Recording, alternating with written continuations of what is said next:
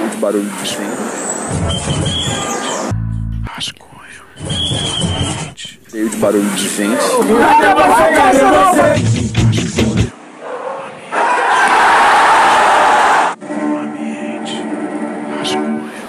Acho que tem coisa aí. Rascunho,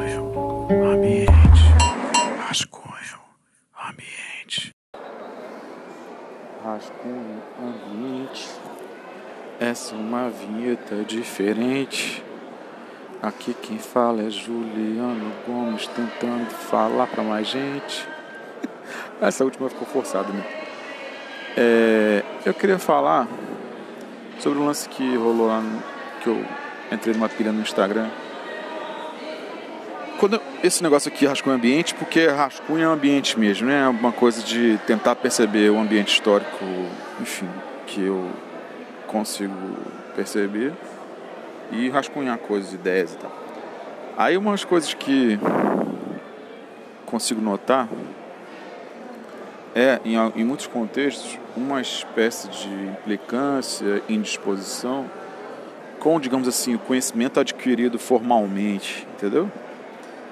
É, as pessoas né, que estudam muito, né, que leram muito, que aprenderam coisas assim, são objeto de uma indisposição e eu entendo, porque eu acho que isso é uma espécie de reação, né, a um- uma questão é, compulsória desse tipo de perfil de experiência como ferramenta pública de poder, né?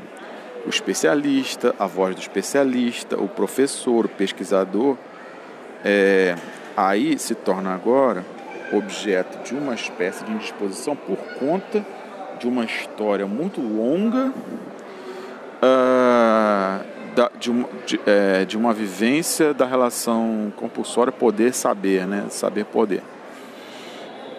Né? Então, né, os especialistas, né, sempre os, né, os homens brancos de meia idade, que sempre foram né, a voz das, da, né, que sabe sobre tudo, que intervém sobre tudo, que produz saber sobre tudo. Aí, hoje, quando nós, como sociedade, nos damos conta dos limites desse perfil, vivemos uma espécie de reação em alguma escala, né? Porque acho que essa reação não é majoritária. Mas muitas coisas do que eu falo aqui não são majoritárias no sentido amplo, mas são tendências importantes numa escala que me parece ter sua relevância. Mas isso é sempre uma questão de base aqui e eu sempre algo questionável porque eu acho que o nosso tempo vive um problema enorme. Isso tem a ver com as redes sociais, com o narcisismo e tal, de escala, né? Que as coisas que estão a gente vive parecem maiores do que elas de fato são extensíveis à sociedade, ao mundo como um todo, né? Esse é um salto hoje político importante. Mas voltando ao assunto, há essa indisposição, né? E ela se espalhou, acho que está nas salas de aula, nas universidades, em muitos casos, uma indisposição com isso, entendeu? Com a pesquisadora, pesquisadora de conhecimento acumulado, né? Que leu nos livros e aprendeu as coisas. A isso se é, opõe uma outra forma e uma outra performance pública ligada a saber e poder, que é o conhecimento inato que é o conhecimento que vai se chamar de experiência vivida. É, né? Em especial a experiência vivida de quem não é homem branco de meia idade é, com, né, do pós-doutorado. E aí é né, que essas pessoas que viveram essas experiências que de alguma maneira de marginalização na sociedade têm um conhecimento adquirido a sua revelia ou não, que é importante para a sociedade. E esse conhecimento ele é produtivo e ele é, deve ser valorizado no nosso atual tempo histórico, é, privilegiado porque ele foi historicamente muito desprivilegiado. Acho as hipóteses elas são verdadeiras, acho que de fato se confirmam. Porém, ah, tem um problema aí que eu noto. As corporações, grandes empresas e tal, estão né, na sua necessidade atual né, de performar uma nova, digamos, identidade pública, é, tendo, sendo obrigadas a correr atrás disso para manter os lucros, elas se interessam, digamos, na nessa forma mais facilitada e, de, e, e esse interesse em inflar esse balão do conhecimento inato como algo muito valoroso, porque isso faz as pessoas se sentirem especiais por uma coisa que não é resultado, uh, pelo menos é, em termos da, da, da, conceitualmente da proposição, que não é resultado de um trabalho, né, como um trabalho de pesquisa, né, como você, você estudou e aprendeu, você tem essas coisas, na verdade, sem estudar e aprender, está na sua célula, nas suas mitocôndrias por ser quem você é. Uh, e aí eu acho isso uma armadilha, porque, enfim, as grandes empresas acho que se interessam nisso porque elas sabem que isso não é verdade, isso é bom para os lucros e não precisa gastar numa coisa que é o que realmente transforma tudo e todos, né? Que os nossos, pelo menos os meus, acho que os de vocês também, avós, bisavós e pais sabem muito bem, que é a educação, né? Que eu vejo os mais velhos, sempre esse negócio, né? Eu não estudei, mas você vai estudar. Eu não estudei, mas você vai estudar. É, só que os nossos mais velhos estavam certos na ação e talvez errados no conceito. Isso, isso é uma coisa boa, né, para o nosso contemporâneo. Está certo na ação, está errado no conceito, porque eu acho que a gente está vivendo muito comumente a situação de estar certo no conceito e errado na ação. Vamos estar errados no conceito e certos na ação, gente. Eu acho isso uma, uma boa mudança. Mas por que talvez eles estivessem errados no conceito? Porque todo mundo estuda, toda vivência, experiência de vida, ela é um estudo. Inclusive, a experiência traumática, você estuda, você estuda o algoz, você estuda, você aprende. Porque estuda é observação, repetição, comparação criação de padrão a partir de uma circunstância onde isso é possível. Então, as pessoas que têm estudos não universitários, né, você é um mestre de reizado, você toca no, no Congo, lá do Espírito Santo, você passa por uma experiência de aprendizado. Pô. Eu, se eu chegar lá no Congo, eu não vou sair tocando um instrumento. Pô. Eu vou lá, eu vou de novo. Isso tem a ver com a minha família. Eu, quando criança, eu observo e eu tento. Alguém observa se eu tenho afinidade, me convida. Processos muitas vezes muito mais longos do que cursos universitários, cursos superiores. Na verdade, a educação não tutelada é a educação superior. Porque se a questão é, sei lá, duração, a educação não tutelada produz processos muito mais longos, pô. Você vê aí mestres de bateria e tal, porra, são processos longuíssimos. Mas são processos de estudo, pesquisa e aprendizado. É, e, esse, e é assim que é. Essa coisa do, do aprendizado inato tem a ver, esse mito, com uma não compreensão das formas não tuteladas de estudo, é, que são o centro da nossa riqueza social, eu diria. Porque até a trocação de ideia com um amigo, a zoeira, aquela coisa de que fica um jogando uma gíria nova para o outro e zoando o outro, isso é estudo. É no mínimo estudo da linguagem. Porque aí você pensa uma coisa, você, você inclusive acha uma piada. Pô. Isso é importante demais, isso é produtivo.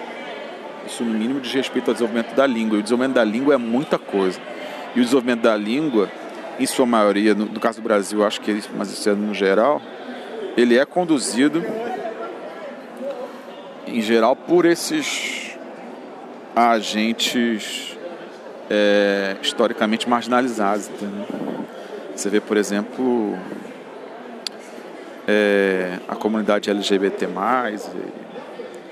os negros, né, os favelados, a roça, está sempre, está sempre, está sempre experimentando a linguagem, está sempre arranjando uma nova palavra, está sempre movimentando a linguagem. Isso é estudo estudo, experimentação. Não está na mitocôndria, tem a ver com prática, observação, percepção, atenção, instrumental e contexto. Então, essa duplicidade entre o conhecimento, digamos, adquirido por pesquisa e a ideia de conhecimento inato, o conhecimento inato ele é muito bom para a gente se sentir bem, né? Porque é, é uma ideia insuperável, né? Que a gente adquire habilidades sem esforço, por ser, entre aspas, né? Eu sou, portanto, eu tenho várias capacidades. Só que, pô, não é verdade. E, e não é verdade, também ajuda a nublar algo que é central na política hoje, quando se fala de, por exemplo, novas epistemologias, a gente tem que estudar a epistemologia. Pô. Cada uma funciona a partir de um princípio. É, sabe por quê? Uma rainha de reisado, ou sei lá, para você se tornar um Naná Vasconcelos, aquilo é, tem método. Ou Dorival Caymmi aprender a tocar piano, tem método, repetição, comparação é, contexto, instrumento. É, no fundo não tem outra forma, sacou? O Caetano Veloso estudou e aprendeu. O Noel Rosa estudou e aprendeu. Pô. O Siba estudou e aprendeu. É, isso não quer dizer que eu quero né, desproteger as populações historicamente desprotegidas, né? porque, digamos, essa ideia, ideologicamente, ela tem algo de. Uh, uma espécie de ação afirmativa, né? como uma espécie de intervenção simbólica e ideológica para compensar os processos de desigualdade históricos. Porém, tem um problema conceitual e que tudo bem, os problemas conceituais, né? Porque às vezes eles são parte, mas que brecam uma ponta importante do processo político, que é a ponta da pesquisa do que, que é isso quais são os métodos, formas e princípios do estudo não tutelado, que nos forma quase que inteiramente e forma a vida e é um estudo que não para do quando a gente nasce até morrer. É a forma, por exemplo, sei lá, como a gente aprende a falar e andar, pô. É estudo não tutelado. Então, né, o estudo que não é organizado por corporações, por grandes empresas, por reunião. Porque qual é o lance? O lance é, é a mesa de bilionários brancos né, de 60 anos. Para mim isso é, sabe, tipo... Sabe, que das empresas de streaming, né? Que são esse horror em todos os sentidos, né? Que é, muitos amigos aí acham que é a salvação de alguma coisa. Empresas super obscuras, zero transparentes, super abusivas. É, enfim, que se pintam aí como uma saída, por exemplo, para o setor do audiovisual. É, problema, problema é isso.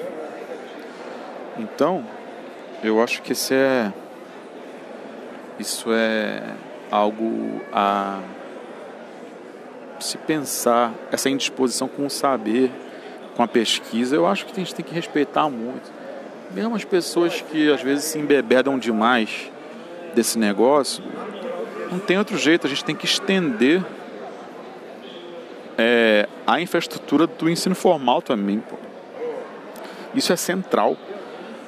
Porque o ensino formal, institucional, ele não, ele não breca o outro. Na verdade, ele catalisa o outro, o não tutelado, entendeu? De forma que a gente criar essa indisposição com é, essa experiência social, essa performance social, me parece um tiro no pé, um tiro no pé um pouco narciso Entende?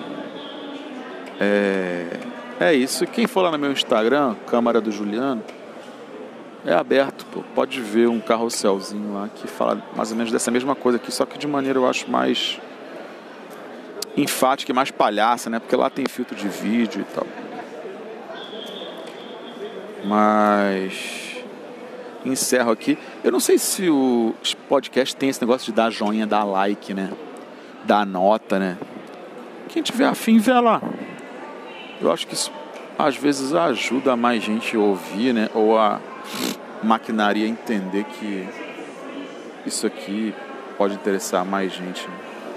Olha lá, vê se é, se rola isso, eu não sei. Eu mesmo não costumo fazer isso, mas deve ter, pô. Aí eu vejo os negócios que eu assisto falando assim, pedindo like, pedindo like. Não sei se eu vou pedir like, mas tipo, olha lá, vê se é o caso.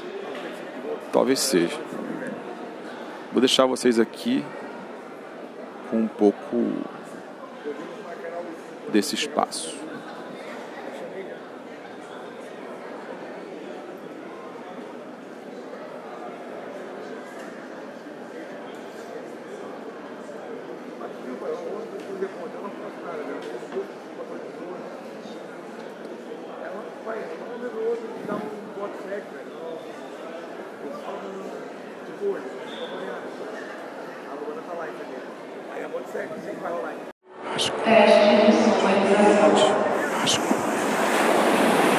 Muito barulho de vento. Cheio de barulho de vento.